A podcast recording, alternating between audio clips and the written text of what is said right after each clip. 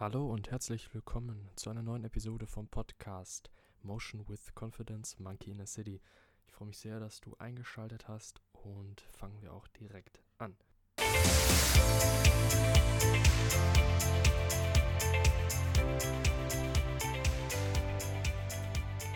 grüße dich zu dieser neuen Episode an diesem Sonntag oder wann auch immer du das hörst. Und zwar geht es heute um das Thema Intuition. Intuition ist zum einen erstellt aus Erfahrung und geprägt und vor allem beinhaltet von Emotionen. Wenn man das Gefühl zusammenfassen müsste, was Intuition ist, man nutzt häufig das Synonym Bauchgefühl, ist es aus meiner Sicht, ich hatte das mal irgendwo gelesen gehabt, sehr treffend, indem man dieses Gefühl so beschreibt, dass man von A nach Z geht ohne dabei die Zwischenschritte zu bemerken oder auch gemacht zu haben, geschweige denn verstanden zu haben. Sie sind oder sie ist, die Intuition, ein Botschafter deines Unterbewusstseins. Sie gibt dir das Gefühl einer Tendenz in Form einer Spontanreaktion auf irgendeinen Trigger bzw. irgendeine äußere Situation oder auch innere Gedanken. Diese Spontanreaktion liegt meist auf Basis deines Selbstbildes und wie du dich in der Vergangenheit verhalten, gedacht und gefühlt hast. Hinter bzw. innerhalb deiner Intuition verbirgt sich die Information deines gesamten Lebens. In kurzer, komprimierter Form. Wie ich gerade im Vorsatz gesagt habe, liegt auf der Basis deines Selbstbildes und wie du dich in der Vergangenheit verhalten hast. Das kannst du dir nicht alles gleichzeitig bewusst machen. Viele kennen ihr Selbstbild gar nicht, dazu später noch mehr. Das ist ein sehr interessanter Aspekt. Es ist aber da, auch wenn man es nicht kennt. Und darauf baut sich eben diese Intuition auf, die man dann als Bauchgefühl spürt. Deine Werte, deine Beziehungen, die Art und Weise, wie du deine Bedürfnisse in deiner Vergangenheit befriedigt hast. Zum Beispiel Anerkennung, Lob, Sicherheit. Weg von Schmerz hin zu Lust bzw. Freude deine Erfolge und Niederlagen in deiner Vergangenheit, sowie auch welche Faktoren zu was eben geführt haben. Kurzum, sind deine Prägungen, die in der Intuition liegen. Zudem auch deine unbewussten Regungen natürlich, wie Triebe und geheime Wünsche, die aber auch aus einer in diesem Fall positiven und begehrenswerten Erfahrung entstanden sind, die du damals mal gemacht hast, die du vielleicht auch vergessen hast, aber die nun bitte wiederholt werden soll oder in einer anderen Form kanalisiert werden. dazu auch noch später mehr. Jetzt kommen wir zu einem relativ großen Problem, was entwicklungspsychologische Gründe hat. Und zwar zu einem großen Teil stammen die Prägungen nicht von dir, sondern Personen deiner Umwelt, an denen du dich gerichtet hast und die Teil deiner Entwicklung als Mensch waren, dein, deiner Zeit des Heranwachsens. Das hat einen ganz einfachen Evolution, evolutionären Grund, weil wir halt aus einer objektiven Sicht natürlich von älteren Erfahrungen lernen sollen und so eben verstehen durch Spiegelung und durch Nachahmung, wie wir in dieser Welt klarkommen, weil die haben ja auch irgendwie überlebt. Jedoch kommt dann, bei den Tieren ist es immer so, bei den Menschen kommt dann leider dazu ein Problem bzw. eine potenzielle Falle in unserer heutigen Zeit. Sollten diese vergangenen Erfahrungen und Prägungen ohne Reflexion und Einordnung, sondern eben ungehindert Zugang zu deinen Denk- und Verhaltensweisen haben, dann ist auch deine Intuition ein äußerst risikoreicher Berater. Weil wir eben in unserer Kindheit, speziell von 0 bis 7, in einem in neurologischen Status sind, in Theta-Wellen sogenannten, kannst du gerne mal googeln, die mehr darauf aus sind, auf Tagträumerei und auf passiven Informationsfluss sozusagen, die dich darauf ausgerichtet haben. In der Kindheit können wir nämlich nicht in der Gegenwart achtsam unsere Aufmerksamkeit mit Intention ausrichten. Also sind wir nicht fähig und können auch dementsprechend nicht unmittelbar gemachte Erfahrungen reflektieren und prüfen, ja, was passt denn zu mir, was lehne ich ab, was stoße ich ab. Wir sind tatsächlich passive Informationsschwämme und ob diese Information, die wir dann reinbekommen, wertvoll oder schädlich ist, steht somit nicht in unserer Macht und ist ein pures Glücksspiel. Daher ist die Bürde und der Aufwand auch umso größer, je später wir anfangen, das Selbstbewusstsein und damit ein Hauptteil unserer Intuition wahrzunehmen und anzupassen. Weshalb auch so viele damit erst gar nicht anfangen oder auch gar nicht erst die Motivation entwickeln. Unser Hirn möchte Ressourcen und Energie möglichst effizient verteilen. Etwas, das sehr anstrengend von Anfang an wirkt, wird dann nicht gemacht. Zum Selbstbewusstsein. Dieses hat jeder. Nur ist nicht eben jedes individuell zu Lebenszielen förderlich. Denn das Selbstbewusstsein, welches unsere Intuition wie gesagt mitprägt, ist ja abhängig von unseren vergangenen Erfahrungen. Und wenn wir diese nicht selbst geordnet haben, dann ist es komplett zufällig, ob es passt oder nicht.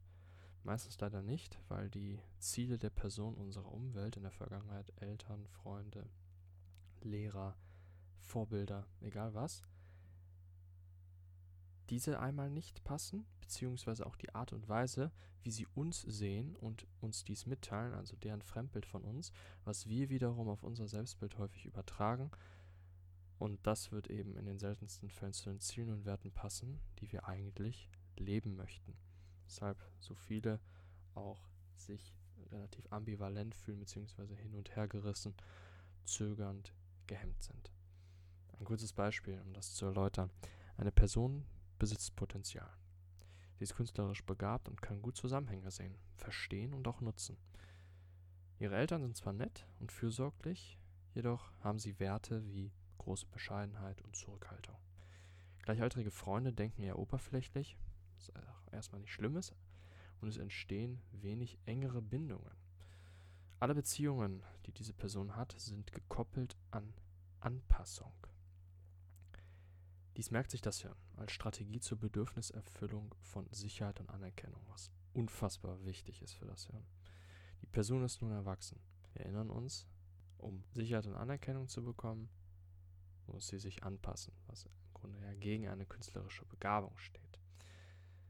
Wenn sie jetzt nun erwachsen ist, ist es so, im Gegensatz als Kind konnte sie diese Entwicklung ihres Selbstbildes, das eben von Zurückhaltung und Anpassung geprägt ist, nicht durchschauen und so natürlich auch nicht verstehen und kontrollieren. Erst wahrnehmen, dann kontrollieren. Nun als Erwachsener jedoch ebenso nicht. Solange sie nicht achtsam in der Gegenwart ihre Gefühle, Gedanken und Handlungen je nach Situation in der Umwelt wahrnimmt und auch bezeichnet, sowie regelmäßig diese Erfahrung reflektiert und einordnet, inwiefern sie die Ent Entfernung zu Zielen vergrößert oder verkleinert hat. Also ihre Handlung der letzten Wochen hat sie näher zu Zielen gebracht oder weiter entfernt. Jedoch vielleicht hat sie noch nicht einmal Ziele, sondern nur vage Wünsche wie gesund bleiben oder mal wohlhabend sein.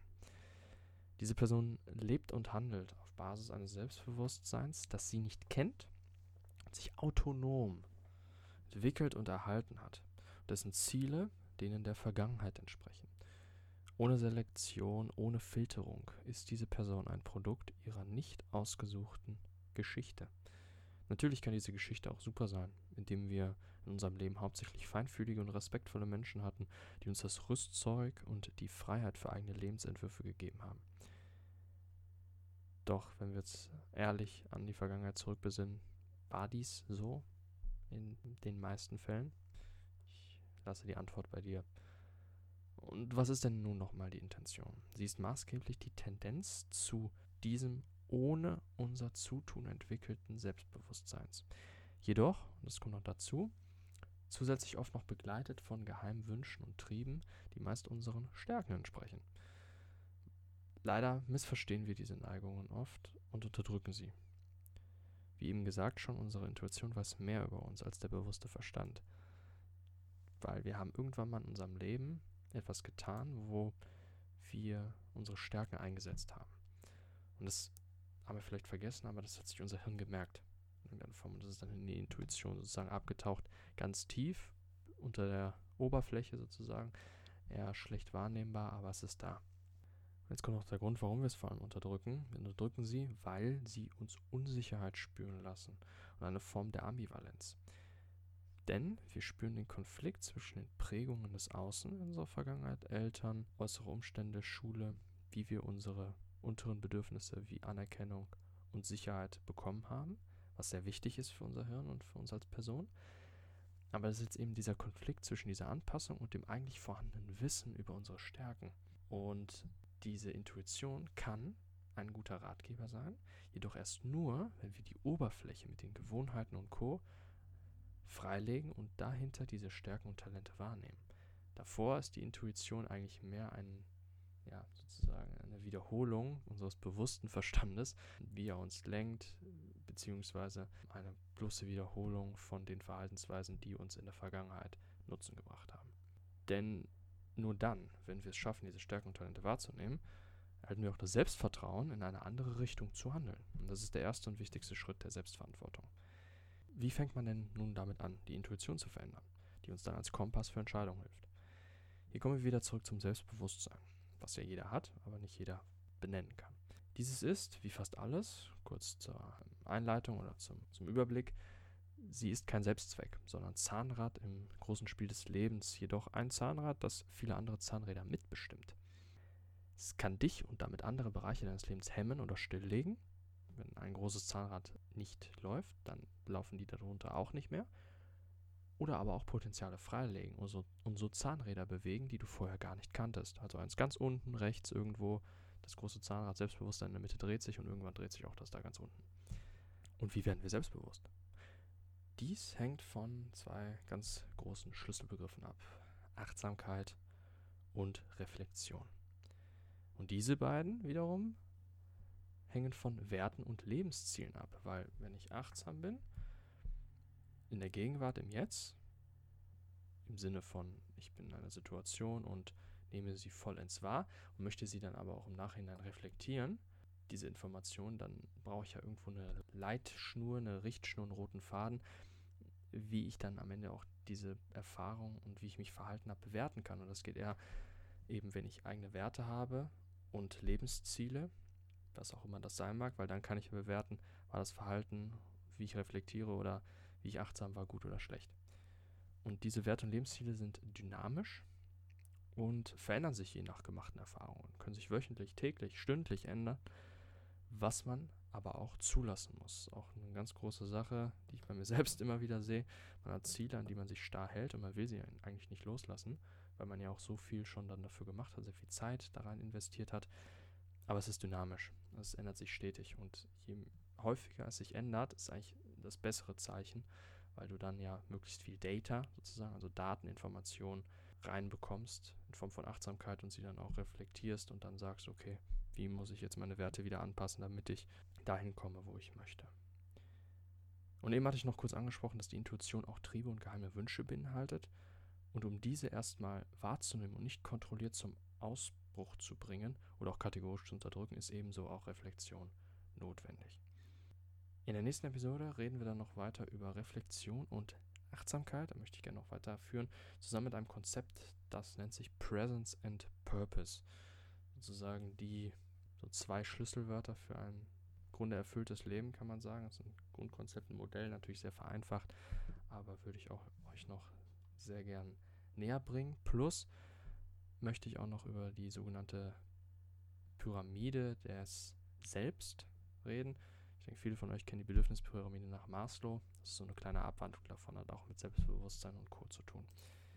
Ich hoffe, das war nicht zu verwirrend alles. Ich rede manchmal immer so ein bisschen im Kreis. Ich hoffe, das war jetzt nicht zu stark in dieser Episode. Und ansonsten wünsche ich dir noch einen schönen Tag.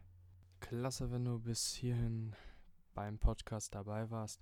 Ich möchte noch ganz kurz eine Information geben und zwar auf www.motion-confidence.com findest du auch noch in meinem Blog die meisten Podcast-Folgen verschriftlicht sowie Shirts und Hoodies mit Designs, die genau zu dem Thema im Podcast passen.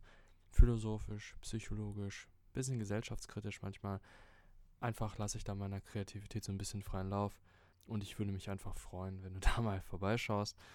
Und sonst immer gerne auch Feedback dalassen äh, unter meiner Mail info at motion-confidence.com oder auch auf motion-confidence auf Instagram kannst du mir jederzeit schreiben. Freue ich mich über jedes Feedback und wünsche dir sonst noch, wie gesagt, einen schönen Tag.